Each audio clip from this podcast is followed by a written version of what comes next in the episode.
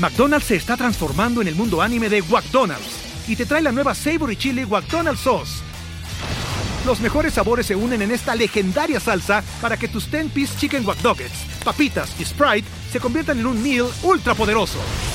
Desbloquea un manga con tu meal y disfruta de un corto de anime cada semana. Solo en McDonald's. baba ¡Go! En McDonald's participantes por tiempo limitado hasta agotar existencias. Las carreras de los jugadores que este fin de semana entraron al Pro Football Hall of Fame tienen méritos al por mayor, muchos de los cuales obviamente han sido destacados en distintos espacios y formatos en los últimos días. Hoy aquí vamos a contar algunas cosas un tanto más anecdóticas de algunos de estos personajes. Eh, cuestiones como, por ejemplo, la cabellera de Troy Polamalu, las capacidades predictivas de Peyton Manning fuera del campo, el momento en el que la carrera de Bill Cowher tomó un rumbo definitivo, una frase inmortalizada por Jimmy Johnson y también la disputa entre Calvin Johnson y los Lions. Además, vamos a dar algunas eh, perlitas de conocimiento para que ustedes puedan presumir en su siguiente reunión por Zoom con sus amigos diciendo, yo sí sé de NFL. Esto es historias de NFL para decir wow, relatos y anécdotas de los protagonistas de la liga. Quédense que se va a poner muy bueno. La NFL es un universo de narrativa, testimonio, ocurrencia y memorias que nunca, dejan de sorprender. Y todas las reunimos aquí. Historias de NFL para decir wow, wow, wow, wow, wow, wow, wow. Con Luis Obregón y Miguel Ángeles es. ¿Cómo están amigos? Bienvenidos una vez más a este espacio. Eh, como ya lo decía el bonito intro, mi nombre es Luis Obregón y estoy acompañado de Miguel Ángeles. ¿Cómo estás? Bien, bien, pues mira, ya listos para platicar un poquito de lo que fue estas, eh, eh, más bien de lo que no fue la ceremonia de inducción del Salón de la Fama. Porque no vamos a hablar como de las carreras de los jugadores o de sus momentos más gloriosos en el campo, sino como de cosas que van como tanto alrededor, dándole este contexto que este programa tanto nos gusta aportar. Exacto, es justo eh, la esencia de este programa, ¿no? Vamos a platicar de lo que está alrededor del campo de juego, ¿no? Entonces, este, sí, efectivamente, cuando uno piensa en estos grandes nombres, que además este año hubo tres clases, si lo quieres pensar así, ¿no? O sea, tuvo los 2020, la 2021 y la Centennial. Entonces fue una gran lista de nombres, ¿no? Sí, de hecho, de hecho, una de las grandes preocupaciones era cómo le iban a hacer para que todo mundo hablara lo que todo mundo acostumbra hablar en el Salón de la Fama. O sea, el fin de semana les hubiera quedado corto si les hubieran dado la libertad que siempre les dan, ¿no? Sí, eso es una cosa clarísima. Afortunadamente sí como que les limitaron un tanto las cosas. Y la verdad estuvo, estuvo bien, creo que fue bastante adecuado. Porque aparte era demasiada gente, por amor de Dios. Sí, sí, Había como una generación entera de puros Steelers. sí, yo no inventes, eran como cinco, creo, como ¿no? Cinco o seis, una cosa así. Sí, sí. Estaba, estaba Alan Faneca y Troy Polamalu y Bill Cowher y Bill, este, sí, sí, sí. Este, sí, eran, eran buen y, ellos solitos tenían prácticamente su propia clase, ¿no? O sea, en, un año normal. Pero digo, los limitaron a ocho minutos y medio, este, algunos haciendo eh, un uso mucho más eficiente que otros, según yo. ¿eh? O sea, se nota que algunos tenían algo más largo preparado y nada más le quitaron así como párrafos a su disco. La clásica, la clásica edición de, ah, pues aquí le quito y aquí le quito y ya quedó ajá, sí, vamos a ponerle un conector entre este y este y listo, ya, no, así no era, pero bueno. Se ve que no estudiaron bien español en la secundaria. Exacto, es, que eso es, es exactamente lo que te enseñan en español en la secundaria. ¿Cómo dar tu discurso del joro? te, dio clase una muy buena maestra de secundaria, debías saber hacer tu edición de tu. Exactamente. Pero bueno, ah, eh, pues de hecho vamos a platicar de, poquitos, ¿no? De vamos a platicar nada más cinco, cinco, anécdotas de cinco personajes diferentes, porque pues son también un montón. Va a estar este, anécdotas cortitas, este, rápidas, ¿no? Este, de algunas cosas, este, chistosonas, interesantes, ya saben ahí que, que se suscitaron en diferentes momentos y en diferentes circunstancias de la carrera de los, de los presentes, eh, de los que vamos a tocar. Entonces, ¿por qué no eh, eh, comienzas con el primero, Mike? Venga. Claro, creo que es para todos los que vemos este, este tipo de ceremonias desde hace muchos años, no hay mejor señal de que el tiempo ya se te fue encima cuando empiezas a ver a cuates que te parecen como muy recientes. Absolutamente. Cuando, los ves y dices, ah, caray, yo vi toda su carrera. Sí, yo vi cuando, yo vi cuando llegó. Sí, yo vi cuando era novato, ¿no? Casi, casi encanto. Ya, ya pasaron de su retiro. Y un ejemplo maravilloso es Troy malo. Exacto. Sí, Creo que de verdad es uno de esos ejemplos perfectos del jugador que todos recordamos haber visto como de esta generación, como de cómo llegó, cómo se hizo una superestrella, cómo agarró, alcanzó niveles descomunales en la NFL, y de repente ya está en el Salón de la Fama. Sí. Y es una cosa... Y es que sabes que cuando, cuando veías a Troy por lo menos sabías que estabas viendo algo muy especial, ¿no? O sea, este tipo está en otro nivel, ¿no? Sí, era muy claro. Sí, yo creo que ya faltaban como tres años, cuatro para que se retirara y ya todos estábamos más que convencidos de que era un salón de la fama seguro. Inmediato, sí, sí, sí, seguro. Porque de verdad es un aura especial el que te dan este tipo de jugadores. Sí, sí, sí. Una de las cosas más interesantes con Troy Polamalu, y que aparte lo hacían como un jugador, además de todo bastante mediático, era la cabellera que andaba portando para todos lados. O sea, no vamos a hablar de todo lo maravilloso que era como jugador, porque era un extraordinario jugador. Y podríamos hacerle un programa entero a su carrera. Vamos a hablar mejor de su cabellera, porque era como, era como parte de ese, de ese asunto, la verdad, ahí bien interesante de, de Troy Polamalu. De hecho, era tan popular su cabellera en, aquellos años que le valió ser personaje de comerciales de televisión. Tal vez muchos no lo recuerdan, no, lo ubican. El gran Polamalu era modelo, de, de, hecho, de Head and Shoulders Sí. Porque con la melena así ya sabes como tremenda. Pues qué mejor que hacer un comercial de champú. Y la verdad es que, de hecho, él firmó un contrato para hacer comerciales con esta marca y hizo cinco comerciales distintos. Y, era hasta como parte del, del día a día de la NFL en esa época, ver el comercial de Polamalu. Claro. ¿Cuál es el, más reciente de los de Head and Shoulders de Polamalu? ¿no? ah, mira, ese es nuevo. Ella sale el nuevo comercial de Polamalu. Eh, exacto, sí, sí, sí. de hecho, en agosto de 2010, la empresa Procter Gamble, que es la que hace este champú, pagó un seguro de un millón de dólares con la firma Lloyd en Londres para asegurar no a Troy Polamalu, el cabello de Troy Polamalu. Eso es todo. O sea, como los jugadores de soccer que aseguran sus piernas, ¿no? Este, ¿no? no, yo mi cabellera. su cabellera asegurada por un millón de dólares. Y de acuerdo con Procter Gamble, era en ese momento, al menos hasta donde sabían todos, el récord Guinness a la cabellera más valiosa en cuanto a un seguro es que también es récord Guinness, luego son bien ociosos, ¿no? la carrera, la cabellera más larga asegurada de pelo chino de un jugador de origen samoano, ¿no? Casi, casi, ¿no? Por supuesto. Y la verdad es que, bueno, es una cosa bastante interesante. Y es más, ¿se acuerda uno por ahí cuando. ¿Quién fue? Larry Johnson, ¿no? El que lo tacleó, del, lo jaló del cabello.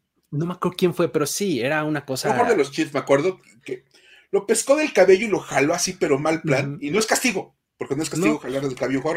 Es parte de tu uniforme. Pero ya imagino los de Procter Gamble de. Ah, no, no, los de Procter Gamble están tranquilos porque tienen su seguro, pero los de Lloyd, que eran los que iban a tener que pagar el millón de dólares. ¿No? Nada más. Y bueno, una cosa que era menos conocida o que fue menos popular es que es un comercial para la Coca-Cola Cero.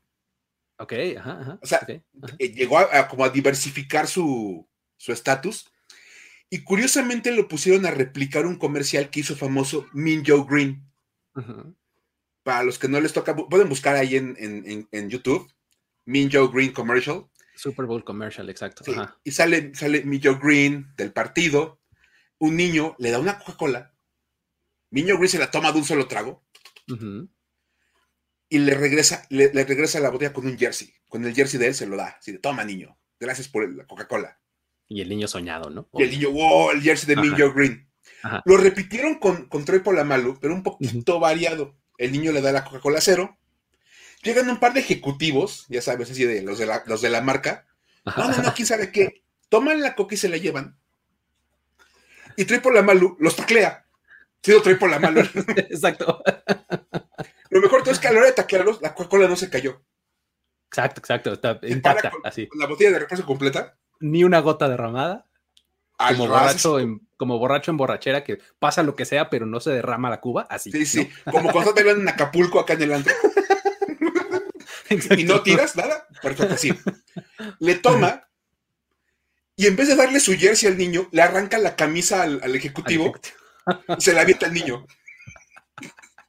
Ah, no puede ser. Pueden también verlo en YouTube, ahí, se puede ver la imagen de cómo arranca la, camisa. La verdad es que Troy Polamalu, además de ser un extraordinario jugador, de verdad, porque no, no podemos repetirlo suficientes veces, era un personajazo por el tema de la cabellera. Sí, su, cabellera era un personaje en sí mismo, casi, casi. Sí, la, cabellera de, de Troy Polamalu era como un jugador aparte en el roster de los Steelers. Sí, sí. Casi, casi ocupaba salary cap y todo. Contaba pues, contra el salary Valió un millón de dólares en una agencia aseguradora. No inventes. Exacto. La verdad, maravilloso el buen Troy Polamalu. Y bueno, se, ha contado de él mil cosas durante estas semanas. Y ahí está un, pequeño, un pequeño dato más para hablar de, de él. Sí, sí, sí. Por ejemplo, otro, otro que es así de esos que son súper astros y que son este, en un nivel eh, celebridad, ¿no? O sea que, justo como, como la cabellera por lo malo, pero esta celebridad así de medios, de entretenimiento, de los negocios, demás, es, es Peyton Manning, ¿no? Peyton Manning no solo fue en, su momento, en sus mejores momentos, se hablaba de él, o sea, se le quería poner como el mejor de la historia, siempre, ¿no? O sea, de, no, es que Peyton Manning tiene que ser el mejor de la historia y hay que compararlo y hay que hablar de él, y, o sea, se le ponían esos estándares a nivel juego, ¿no? Pero cuando se animaba a salirse del campo, siempre fue una personalidad de medio súper carismática, que condujo Saturday Night Live, salió en comerciales, este, increíble, ¿no? Busquen, busquen un sketch que hace, que sale jugando con, americano con unos niños en un parque, ahí en Saturday Night Live. Increíble. Una joya. es verdaderamente. Brutal. Justo para, justo para Saturday Night Live, Saturday Night Live, ¿no? Cuando ha sido host un par de veces, pero en la primera creo que fue cuando, cuando hizo además ese sketch. Ah, joya de verdad, ¿no? Entonces, este, resulta que, que eh, Peyton Manning, un buen día, engrosó la cartera de Pat McAfee. Pat McAfee ubican, ¿no? O sea, hoy pues es una, también una personalidad de medios, tiene su programa en, ahí en Barstool Sports, gran programa, si me preguntan a mí, este, muy divertido y, muy, muy insightful, informativo y demás. Este, um, pero el pateador de despeje, punter, de los Colts durante la estancia de Peyton Manning en, eh, ese mismo equipo, ¿no? Entonces, eh, pues bueno, resulta que la historia cuenta que pues bueno, en, el off-season posterior a la temporada de novato de este, de este, de McAfee, Manning organizó un torneo de golf al que, pues, por alguna razón, McAfee fue invitado. O sea, incluso él mismo cuando cuenta esta anécdota dice, yo no tenía nada que hacer ahí. O sea, yo era el punter que venía de su temporada de novato. O sea, ¿por qué me iba a invitar a mí? No, no sé, pero pues me invitó. Entonces, pues, es el típico invitado de los programas de jugando con las estrellas. Ajá, ajá. Es el deportista que nadie conoce pero juega en un equipo de NFL. Exacto, exacto, sí, ¿no? Y pues es, mi, compañero de equipo, entonces pues bueno, por, por este ánimo de, deportivo y además de involucrarlo y demás, pues vente, ahora le te invito, ¿no? Seguramente, ¿no? Entonces algo así fue. Y pues bueno, todos los invitados ya saben, este tipo de eventos se mueven en autobuses acá, ejecutivos tremendos y todo, y se hospedaban en un hotel que en la entrada tenía un casino, ¿no? Es bastante común que en los, en los estados en donde está permitido este tipo de establecimientos, los hoteles, digamos que en vez de lobby, tienen casino, ¿no? Y ya al final, al fondo, ahí están los elevadores y ya unas escaleras eléctricas o lo que sea, ¿no? Entonces, resulta que cuando termina el torneo, regresan todos al hotel. Pat McAfee es el primero en bajarse del autobús porque pues, se baja, pues, se sube, sienta hasta adelante, pues, ya sabes, así en el típico que no está como perteneciendo mucho, ¿no? Entonces se baja primero del, del autobús, entra al casino y pues se adelanta, ¿no? Ahí va, este, y pues obviamente cuando se empiezan a bajar todos los demás y Manning y todo, pues se empieza como que a juntar la gente, ahí, hoy, autógrafo, no sé qué, pues la gente lo reconoce, etcétera. Entonces se queda un poquito atrás, McAfee sigue avanzando y se encuentra en una mesa de ruleta, ¿no? Dice, ah, pues vamos a echar un jueguito, ¿no? Pide unas fichas, todo. Y ahí está, en lo que está viendo y decidiendo, en lo que acaba de girar la anterior y todo. Y este, justo cuando está a punto de hacer su apuesta para empezar la siguiente eh, vuelta de la ruleta, llega Manning y atrás de él le dice, hey, how about that red 18? Hey, o sea, le dice algo así como, oye, ¿qué tal ese 18 rojo? ¿No? Ok. Y entonces McAfee voltea y dice, todas sus fichitas al 18 rojo. No más. ¿No? Y de repente, pues todo el mundo como que medio lo escucha, los que estaban ahí en la misma mesa, lo escuchan y entonces todo el mundo también le empieza a poner al 18 rojo, ¿no?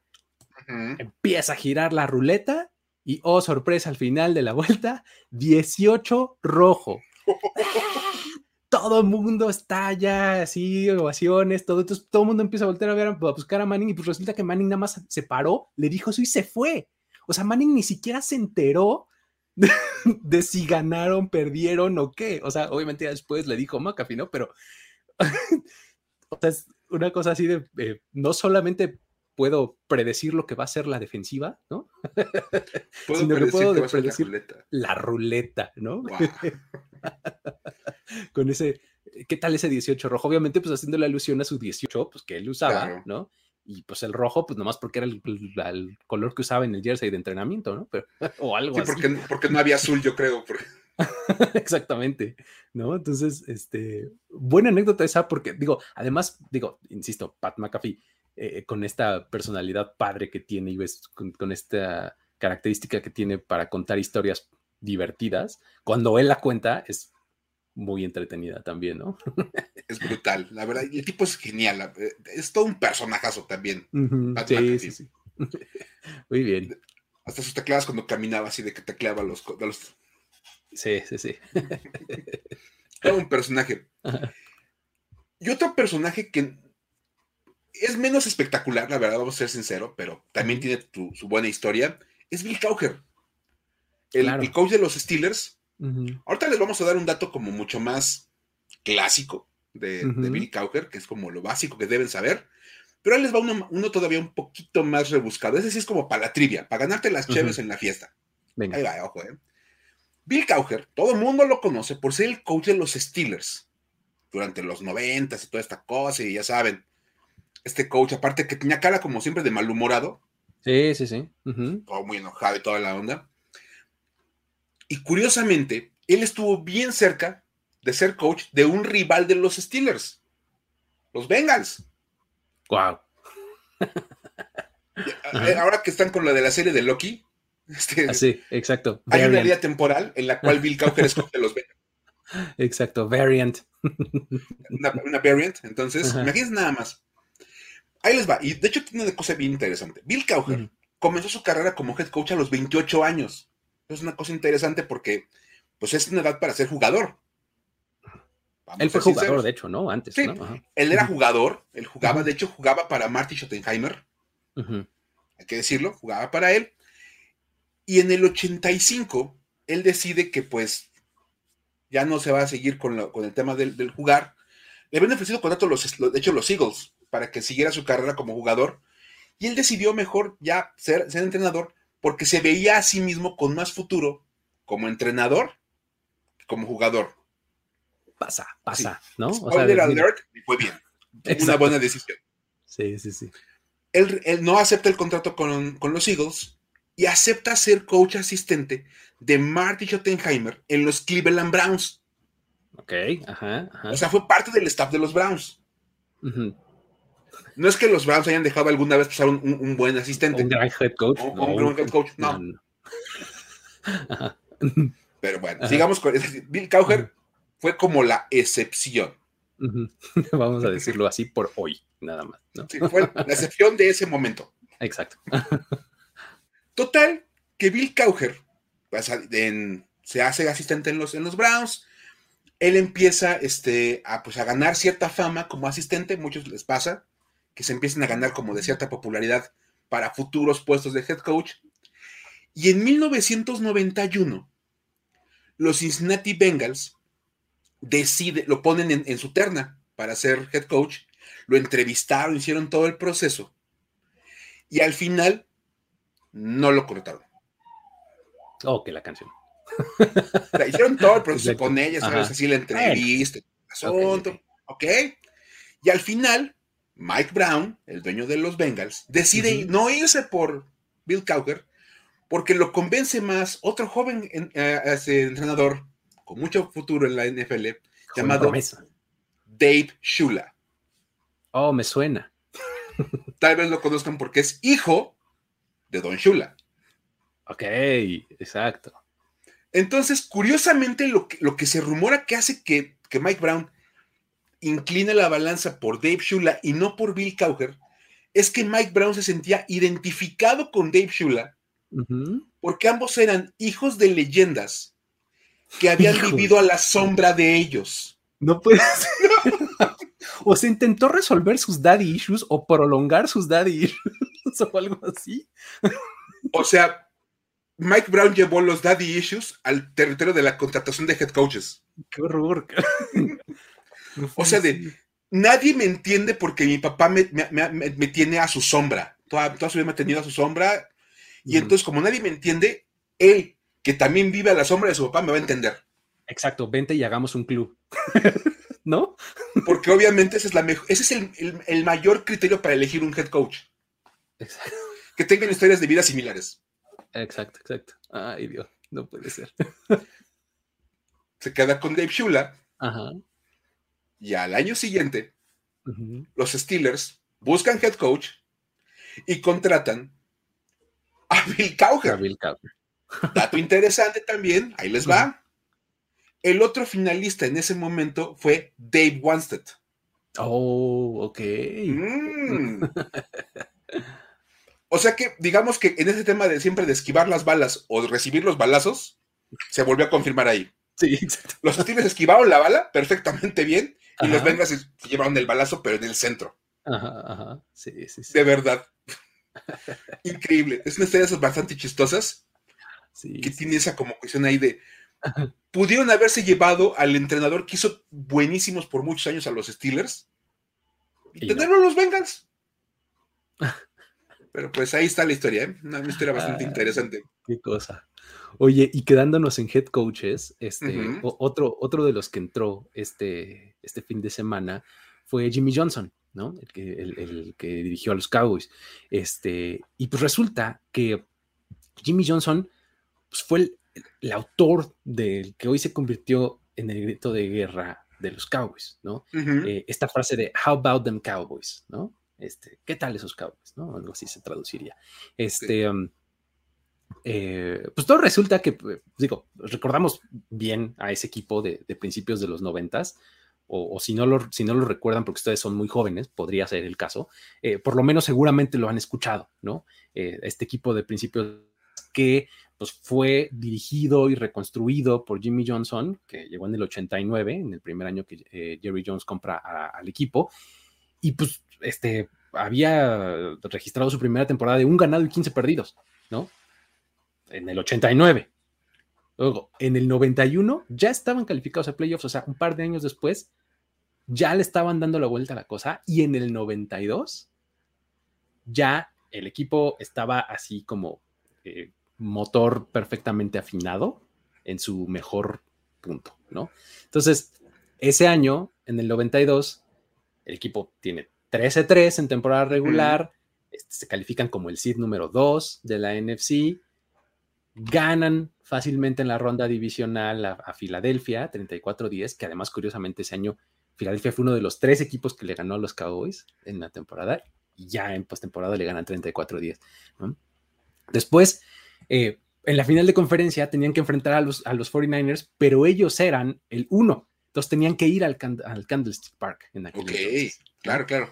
Entonces, pues van y se meten al Candlestick Park a enfrentar a unos 49ers que además estaban justo en el cambio generacional Montana Young, este, o sea, que, eran un muy, muy buen equipo también en ese momento los 49ers, ¿no? Entonces, muy buen juego y demás. Al final, acaban ganando los Cowboys 30-20 y el sideline de los Cowboys se empieza a volver loco. O sea, como que en ese momento, como que se cristaliza mucho de lo, del trabajo que habían venido eh, haciendo de absoluta reconstrucción, ¿no? De correr a Tom Landry, de un nuevo dueño, de, o sea, un programa del trade de Herschel Walker que ya les contamos en algún otro momento, o sea, en ese momento como que se estaba alcanzando ya un paso mucho más adelante que era ganar la NFC.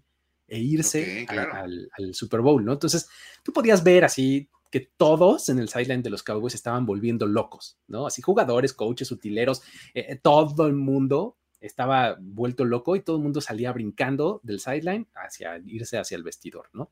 Ahora, el Candlestick Park, hay que decir, pues es, es un estadio, pues como de la vieja escuela, ¿no? Candlestick Park también era de estos que compartía con béisbol y tenía tierra y era un lodazal, ¿no? Y sobre todo en enero, este, era, tenía sus particularidades este, de incómodo, vamos a decirlo así. Y eso incluía los vestidores, porque los vestidores, al ser un, estadio de béisbol, pues los, vestidores eran pues, chiquitos, o sea, eran espacios chiquitos, ¿no? Y más el del visitante, ¿no? Entonces, eh, pues con toda la euforia, mucha más gente de la que normalmente hubiera estado ahí estaba presente en los festejos de después de la victoria, ¿no? Entonces, incluso había muchos miembros de la prensa, este, y, específicamente había un crew completo de CBS Sports con cámaras y todo, que era la primera vez que estaba teniendo acceso CBS Sports a un, a, un festejo, digamos, o a un, a un vestidor después del partido, no importaba lo que pasaba. ¿No? O sea, si hubieran ganado o perdido, CBS Sports hubiera estado ahí como para capturar el momento, ¿no? Entonces, eh, en ese momento, Jimmy Johnson no sabía que, ese crew de CBS Sports estaba ahí, o sea, como, como para decir, pues claro, es que lo estaba actuando, ya lo tenía preparado. No, no, no, o sea, Jimmy Johnson no sabía, y esto es algo que dice eh, eh, Rich Dalrymple, que es el, todavía hoy día es el director de PR de los Cowboys, este, desde entonces lo es, y eh, él ya había acordado con CBS Sports que sí iban a poder entrar al vestidor. dice que él cuenta que estaba buscando un momento adecuado en la semana para decirle a Jimmy Johnson que iba a estar este crew en el, en el vestidor. Estaba buscando el momento adecuado, pero nunca lo encontró. Dice que lo que más temía era que, que en cuanto le dijera, Jimmy Johnson le iba a decir, no, no, no, no, no, no, no hay manera y cancelas eso, ¿no? Entonces nunca le avisó. Pues, al final de cuentas, ahí estaba el crew. Y pues Jimmy Johnson se sube una cajita de utilería de estas azules en donde guardan así los cascos y las sombreras y demás. Se sube una caja para ganar la altura, así, porque el tipo era chaparrito, ¿no? Y pues comienza a dar uno de los discursos más memorables de la historia de la franquicia, ¿no? Algo así como diciendo que no, importa, no quiere este, demeritar lo que hicieron, pero hay que, hay que recordar que todavía les falta un juego y no sé qué. Recuerda cada, este, cada momento y no sé cuánto del training camp y los minicamps y en Austin y todo esto. Todos hicieron un gran trabajo y cierra diciendo, y ahora lo único que me queda decir es, How about them Cowboys? Y grita y el locker room explota en todo. Y el How about them Cowboys se convierte a partir de ese momento en el grito de guerra del equipo. Comienza, digamos que con encabezados de los periódicos del día siguiente. Claro. Pero después se convierte en todo. How About Them Cowboys se convierte en playeras, en tazas, en, pósters, en lo que tú quieras que tiene escrito How About Them Cowboys. incluso How About Them Cowboys se convierte en una forma de burlarse de los Cowboys. Claro. Tampoco no. Cuando van mal y saben que eres fan de los Cowboys, te preguntan, hey, how about them Cowboys? ¿No? O sea, como diciendo, ah, ¿qué hubo? ¿Y ahora qué pasó? ¿No?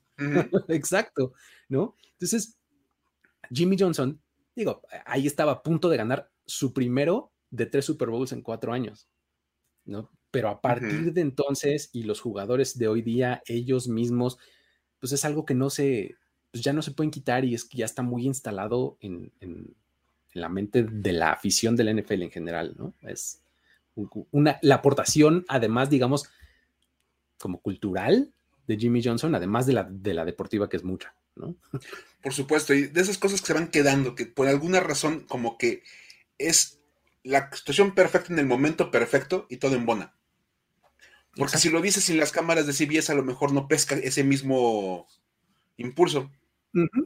Exactamente, o sea, el hecho de que hayan estado ahí las cámaras y lo hayan transmitido, porque de hecho, si, ustedes ven los clips en YouTube, es, o sea, se ve que corta, o sea, están en la transmisión y mandan la transmisión al locker room de los Cowboys. Entonces, después de que Jimmy Johnson grita, How about them Cowboys? Entonces retoma la transmisión del pues, el conductor y dice, How about them Cowboys indeed? Y entonces ya manda corte, manda corte comercial, ¿no? Entonces, eso se transmitió en vivo y, o sea, por eso agarró fuego, ¿no?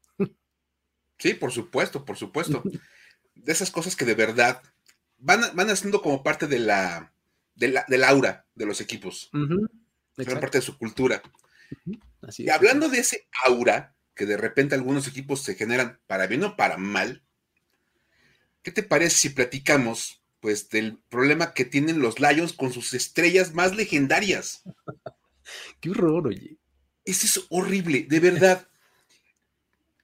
Ya, ya, ya se sabe, y de hace mucho tiempo se ha sabido, que la relación entre los Lions y Barry Sanders fue catastrófica al final, cuando él se retira, porque pues el equipo no estaba como muy dispuesto a dejarlo salir, entonces él se va del NFL. Y, y Barry Sanders se distanció de los Lions por muchísimos años. Él se mantuvo como muy alejado del equipo. Hasta hace muy poco aceptó tomar el rol de embajador de la franquicia. No, es, algo que tenga mucho tiempo. Es muy reciente esto de Barry hablando de los Lions y utilizando jerseys y cosas por el estilo. Curiosamente, el jugador que se puede colocar fácilmente como el segundo mejor en la historia del equipo, Calvin Johnson, solamente tras de Barry, tiene el mismo pleito. El mismísimo problema. O sea, de verdad es como una cosa hasta organizacional. Es, raro. El tema de. El tema de Calvin Johnson. Y bueno, hay que recordar que el buen Megatron fue una selección de, de primera ronda, la segunda global. Dato interesantísimo. El único equipo que tuvo chance de tomarlo antes que los Lions fueron los Raiders. que se quedaron con Jamarcus Russell. Eso te iba a decir, justamente se fueron por Jamarcus Russell. que decían, Jamarcus Russell terminó siendo Jamarcus Russell y Calvin Johnson ya entró este fin de semana al Salón de la Fama. Exacto. Total que eh, Calvin Johnson, conocido como Megatron, jugó nueve años en la NFL, toda su carrera la jugó en Detroit. Y al día de hoy no quiere estar asociado con el equipo. De hecho, si uno le ponía mucha atención a su discurso de inducción, nunca menciona a los Detroit Lions. O sea, menciona la ciudad de Detroit, menciona Michigan, menciona cosas, pero nunca menciona Detroit Lions. Se dedicó a darle vueltas al tema. Exacto. nunca, nunca llegó al punto central de jugar en los Detroit Lions. Exacto. Gracias a la ciudad de Detroit, a todo el estado de Michigan, pero jamás dijo los Detroit Lions lo cual es una cosa que va muy, muy acorde a toda la postura que ha tenido Megatron desde su retiro. Hay que decir que se rumora, porque nunca fue nada oficial, nunca fue nada pues, público, que él pidió salir de los Lions. Y que él había pedido de manera muy discreta, muy cuidadosa, como digan, ¿saben qué? Me quiero ir. Si me pudieran cambiar, me pudieran dejar ser libre, pues yo se los agradecería mucho. Nunca hizo ruido, nunca tuvo problemas con el equipo, siempre se comportó muy profesional y trató de pedir de manera muy profesional su salida. Total que los Lions le dijeron que no. Ahorita no, joven. No, joven, pues no, no se va a poder. Entonces hizo lo que le tocaba como pues en una salida para ya no seguir jugando con el equipo y dijo, pues me retiro. Y los Lions le dijeron, va, te toca regresar un millón y medio de dólares del bono por firmar que te dimos. porque pues era a lo largo de más años de los que has jugado, entonces pues nos debes una lana tácticamente, ¿no? Así. Lana es lana y nos debes un, millón y medio este, de dólares, cosa que obviamente duele como jugador estrella, porque evidentemente cuando se retiran las, leyendas del equipo, pues no les cobras ese tipo de, detallitos, ¿no? Como... Sí, Es más, Andrew Locke se retiró y le, le, pueden haber reclamado un montón de dinero a los Colts. Pero un montón, no un millón de dólares, muchos millones de dólares. Y los Colts dijeron, mm, pues está bien. Era el riesgo que nosotros estábamos dispuestos a correr cuando te dimos el bono por firmar, ¿no? Entonces, la verdad es que ahí los Lions se vieron bastante mal. Johnson, obviamente, después de su, de su retiro, comentó en una entrevista que había sufrido conmociones cerebrales durante su carrera y que el equipo le había indicado no reportarlas. Porque cómo te vas a perder juegos. Estás viendo que eres el único que vende, ¿no? O sea, eres el único jugador bueno que tenemos. O sea, ¿quién le va a mandar pases Matthew Stafford? Por amor de Dios. Exacto. Y lo peor es, es que dice él que tuvo nueve conmociones durante su carrera. Y los Lions jamás lo reportaron en un solo injury list. Jamás. nunca estuvo en protocolos, nunca estuvo en nada. O sea, fue una cosa ahí también bastante de malos manejos. Y cuando le preguntaron a Calvin Johnson en una entrevista para una revista si él apoyaba a los Lions, él dijo, no apoyo necesariamente a los Lions, apoyo a los jugadores. Oh, sutil diferencia, pero importante, ¿no? Detallito muy, particular. O sea, hablan de que se lleva muy bien con Matthew Stafford, que son muy buenos amigos, y que se, hablaban por teléfono y se mandaban mensajes después del retiro de Calvin Johnson. Él decía, como apoyo a Matthew Stafford y a sus compañeros, pero no apoyo a los Lions. Exacto. Y de hecho, durante la era Matt Patricia, Megatron se ofreció a entrenar con los receptores de los Lions. Y dijo, oye, mira, Matt, yo puedo entrenar con los, con los receptores, les enseño algunas técnicas, algunas cosas que yo sé. Es Calvin Johnson, por amor de Dios, le dijo nada más una sola condición: que no sean las instalaciones del equipo. Exacto. Mándamelos un parque, mándamelos este. Hay un parque local, ¿no? Así. Sí, acá a la vuelta, yo puedo ir con ellos en una prepa, en una universidad, pero no me, no me hagas a mí ir a las instalaciones de los Lions. Porque, y huele pues, feo, ¿no? Porque, pues, no. Entonces, si es este, la verdad, un asunto bastante triste, el tema de, de Megatron, porque los Lions de por sí no tienen como muchas cosas que presumir a nivel en el terreno de juego. Y que tus estrellas que, vas generando, que se han ido formando en tu franquicia, este, tengan esta, relación como tan complicada, es, raro. Y curiosamente se habla de que, pues ya toda la gente que estaba en la época de Calvin Johnson, ya salió, todo lo que es la gerencia. básicamente es otro equipo. Sí, es otra organización. Dicen, no sabemos exactamente ya hasta qué punto va a seguir guardando este, este malestar con los Lions, porque pues a él le tocó la época de Jim Schwartz y de mucha gente distinta. Andre, pues, ¿no? Estaba, este, no, no era era Caldwell era el head coach, ¿no? Eh, le, tocó, Jim Caldwell. Jim Caldwell, no Andre Caldwell. Ajá. sí, sí, Entonces, no, no se sabe bien a bien por qué no quiere tener todavía una relación con los Lions. La gente en Detroit y los mismos dueños esperan que le pase como a Barry Sanders. Que eventualmente diga, ok, ¿saben qué? Ya me acordé si jugaba en los Lions. Exacto. Y si apoyó a los Lions. Va, mucho por ahí. La, dueña del equipo, Sheila, que hablábamos que es la hija de este. De Marta. De Marta Firestone Ford. Ajá.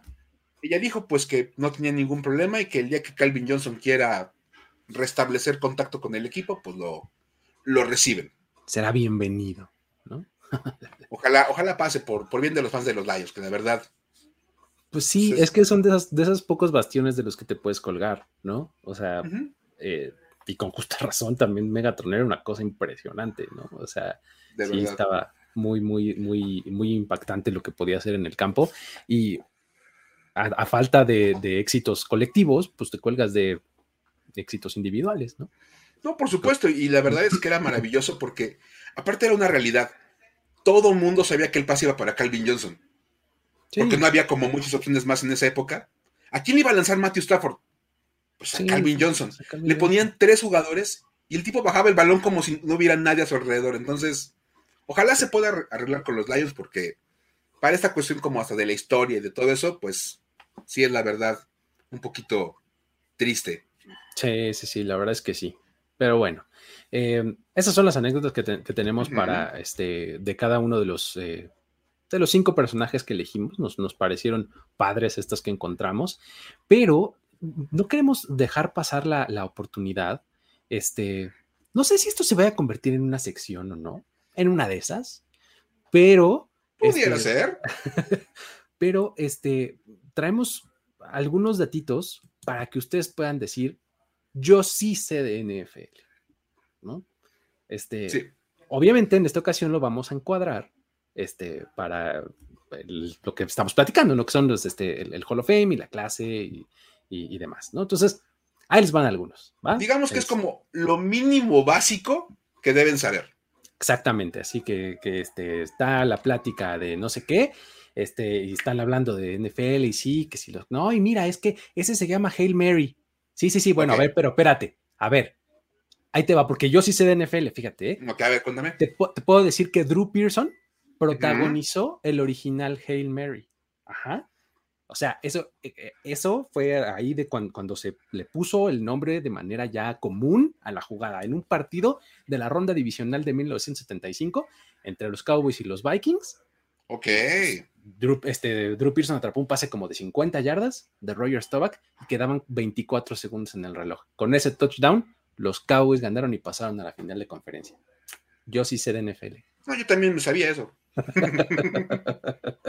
Vale, bastante bien, bastante bien. A ver, ¿tienes ah. otro dato, Luis? ¿Otro que te sepas ahí? Ah, por ejemplo, por ejemplo, estamos hablando del Hall of Fame, pues resulta que este, eh, hoy, digo, este, en esta clase, perdón, entró Cliff Harris, ¿no? Otro de los Cowboys. Cliff Harris es un agente libre no seleccionado, estos que se llaman undrafted free agents, ¿no? Ok. Pero bueno, él es uno y es el más reciente, ¿no? Pero como yo sí sé de NFL, te puedo decir que hay más agentes libres no seleccionados en el draft que picks número uno globales. Ok. gente que haya sido seleccionada con el pick número uno global, hay menos que undrafted free agents en el Hall of Fame. ¿Mm? El draft es un arte, el draft es un arte. Yo sí sé de NFL. Es un arte, no una ciencia, claro. Exacto. Hay 18 undrafted free agents y hay 14 first overall picks. O sea, 18 contra 14 es la mezcla, ¿no? Y ahora, nos ponemos exquisitos y, quieres saber, lucirte más diciendo que sabes más de NFL, podrían ser 15, porque Steve Young también fue primer pick del draft, nada más que del draft suplementario, ¿no? el, que se hizo de la USFL y la CFL. Pero aún así, hay más undrafted. Ok, me parece bien, me parece válido. Ahora, ya es cuando lo analizas de un poco más fría, pues por matemáticas es obvio. Me explico. O sea, ¿cuántos undrafted free agents hay? Muchísimos más que first overall picks. Solo hay uno por año. Y undrafted free agents hay un montón cada año, ¿no? Vamos a ponerlo así: cada año hay un jugador que es el first overall.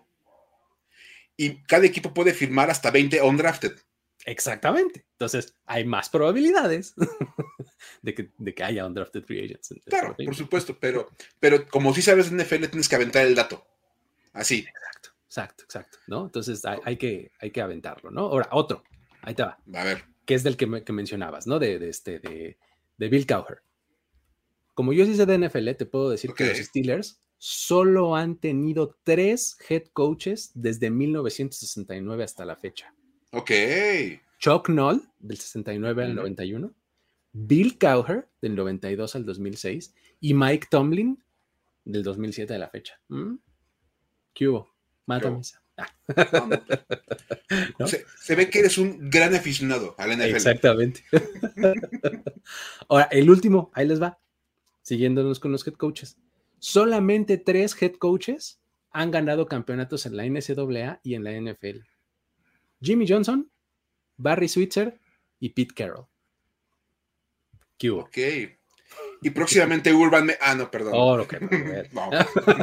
Patinón de disco aquí Me está emocionando, me está emocionando ya mucho. como sabe mucho, yo me quiero aventar mi super predicción. Y... Ah, exacto, exacto. No, no. Qué bro, es que Luis sabe mucho de NFL, entonces. Sí, es que yo sí sé de NFL, como se Ahí están sus datos que tienen que tener básicos, mínimos, obligatorios para poder hablar de NFL. Perfecto. Lo cual ya está. Me gusta, ¿eh? Pudiera, pudiera acabarse en una sección, fíjate. Pudiera. Sí, puede ser, puede ser. Cuando, digamos que saldrá de manera orgánica, ¿no? O sea, si hay una historia que nos lleve para allá, podremos decir, este es el dato, yo sí sé de NFL o algo así, ¿no? Será como la cápsula. Exacto. Va, me late, me late. Ok, este, lo que sí es una sección fija en este programa, y eso sí, no podemos perderlo, son las historias para decir, güey. Y de verdad que es impresionante porque yo sé que todo el mundo quiere, ya estás de los comentarios con él, las historias para decir Meyer. ya, ya, ya dicen, ¿y ahora qué hizo Urban? Urban Meyer, ¿yo qué? perdón la costumbre. ¿Yo qué? ¿No? no, perdón la costumbre. la verdad es que últimamente como que hay alguien que siempre le quiere robar el reflector a Urban Meyer siempre alguien encuentra la manera de robarle los reflectores al, buen Urban Meyer y su, y su, pequeño imperio que tiene ahí en Jacksonville. Y vamos a tener que hablar, nos vamos a ir al otro lado, así que del, sur al norte de los Estados Unidos, para hablar de los Minnesota Vikings y nuestro entrañable amigo Kirk Cousins. Porque por alguna razón Kirk Cousins es noticia. No por perder un partido de Monday Night, no. Exacto. Que tampoco es noticia, eso siempre pasa. Pero hemos hablado muchísimo del tema de la vacunación, de que jugadores si quieren, jugadores no quieren, que le echan la culpa a Ron Rivera por que le da cáncer y todas las cosas. Ya saben que, pues, si no vieron el de la semana pasada, véanlo. Ahí está la historia de, Ron Rivera. Sí, que si quiero morir viviendo y no sé cuánto, todo, eso, todo eso. Sí, ya saben. Todo, va por lo mismo. Cada equipo va encontrando como su momento para decir güey con el tema de la vacunación. Sí, sí, sí. Con los Vikings. Hay que decir que Kellen Mond el novato este que seleccionaron este, apenas. Eh, en la cuarta ronda, creo fue, ¿no? Por ahí. Por ahí. Dio positivo para COVID. Porque, pues, sigue pasando. Y Kirk Cousins tuvo que perderse varios entrenamientos porque estaba aislado. Tuvo que aislarse porque era contacto cercano. Lo cual obviamente llevó a la pregunta de, bueno, pero si está vacunado, ¿por qué tendría que aislarse? Ah, no está vacunado. Entonces, pues, ya no había que especificar mucho si estaba o no estaba vacunado porque era evidente que no lo estaba. Simplemente. Cousins, obviamente, cuando pudo regresar a entrenar, dijo que ya tenía la solución al problema. Ya sabía qué tenía que hacer. ¿no? Ya sabía que no, ah, ah, ya sabía qué tenía que hacer para que no le volviera a pasar que lo aislaran. Fíjate. Bien fácil. Mantener la sana distancia con todos sus compañeros del equipo de corebacks. Ok. Que ampliaran la oficina de corebacks de los, de los Vikings. ok. Y que le pusieran una jaula de plexiglas alrededor de su lugar. Y ya con eso, no, no, no, va a ser este contacto cercano de los corebacks si alguno le da COVID. ¿Mm? Así de fácil. O sea, es más fácil ampliar la, la habitación, ¿no? A que te vacunes, ¿no? es más fácil ampliarla, todo eso como ahora que yo saqué mi comunicado para anunciar que regresaba primero y diez. Ah, sí, sí, sí. Les pido que guarden, respeten mi jaula. No la pueden ver, preguntaron, está alrededor de, esta pantalla. Estoy encerrado en una jaula de plexiglas. Pero pues porque, pues, porque yo dije, pues si quiere cosas lo hace, ¿por qué yo no? Pues qué demonios, es una decisión personalísima, ¿no? Porque aparte, No es como que Kirk Cousins sea vocero de un hospital. Kirk Cousins es vocero de un hospital. Sí era, sí era.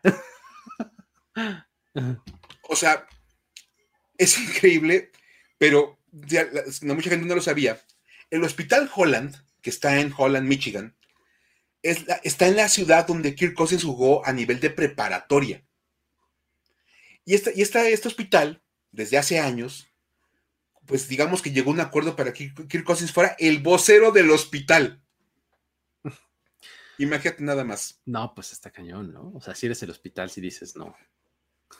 Entonces, imagínate nada más a Kirk Cousins siendo, siendo la imagen de un hospital y siendo antivacunas. Sí, pues, ¿cómo le Evidentemente, cuando salió con todas sus declaraciones y con todo ese asunto, eh, el Hospital Holland tuvo que emitir un comunicado de prensa distanciándose de Kirk Cousins y diciendo que daban por terminada la relación con, con este jugador. Un pedacito de lo que dice el, comunicado es muy largo, pero dice, aunque reconocemos que cada persona tiene derecho a su propio punto de vista, aquellos que hablan a nuestro nombre deben apoyar los mensajes que se con la postura del hospital en temas de importancia para la salud de los individuos y de la comunidad. Lo cual mantiene el tema del free speech y el free, free choice que tanto se maneja. está bien. Si no quieres, no lo hagas. Pero si vas a hablar a nombre del hospital, pues debe estar alineado con la política del hospital. Detallito sencillo. Y dicen, por esta razón, Holland Hospital no seguirá usando a Kirk Cousins como vocero. Que me parece una postura perfecta. de parte del hospital, ¿no? Así de, mira, allá tú, nomás hazte para allá, ¿no? Y, la verdad fueron bastante elegantes, dicen, él representa muchos valores que, respetamos y que tenemos como parte de nuestra cultura. O sea, hay otras cosas en las que sí, somos la misma idea.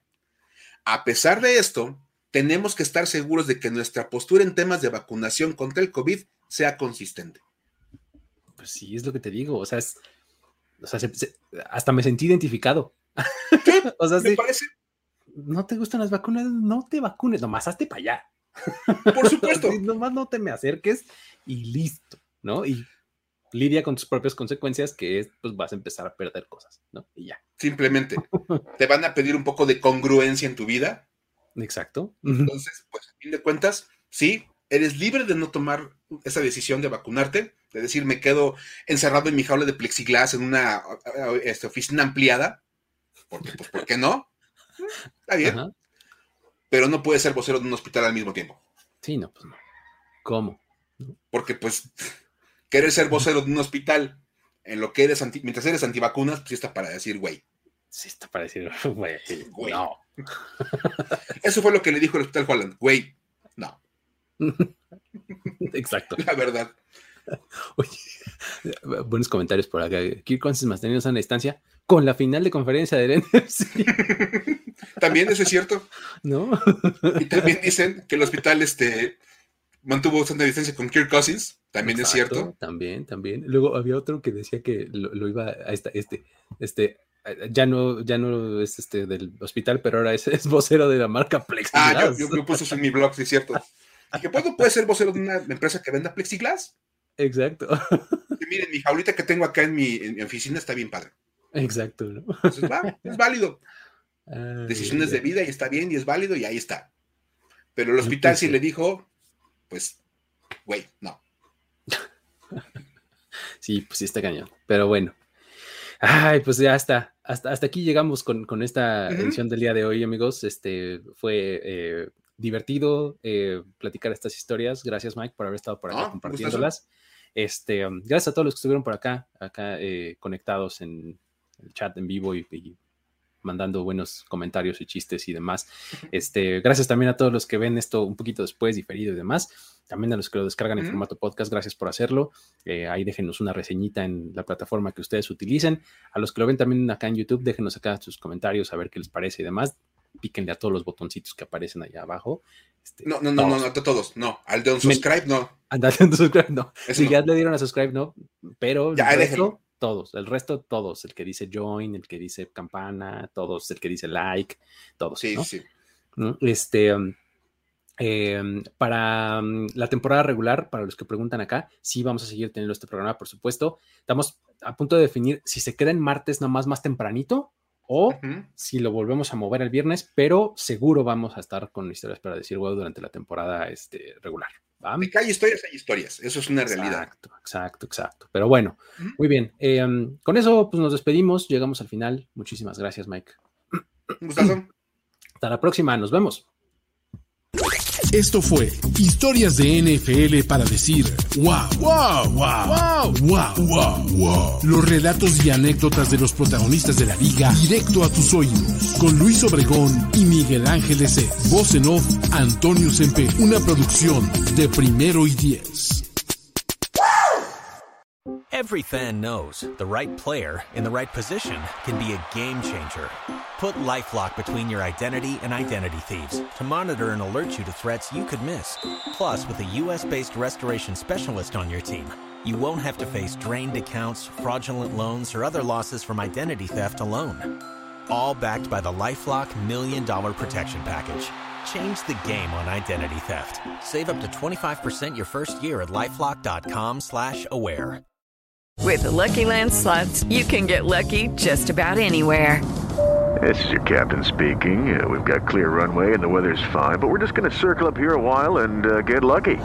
No, no, nothing like that. It's just these cash prizes add up quick. So I suggest you sit back, keep your tray table upright, and start getting lucky.